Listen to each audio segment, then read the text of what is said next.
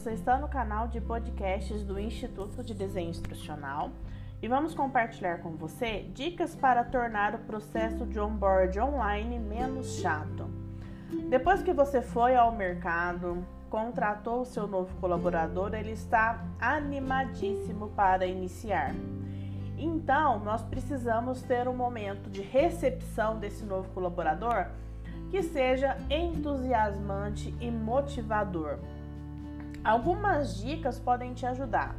Por exemplo, tornar o onboard algo divertido. Fazer com que essa integração ela aconteça já com a equipe que trabalhará com o novo colaborador. Existe também a importância de se compartilhar sobre a cultura de aprendizagem e apresentar os caminhos de treinamento e desenvolvimento.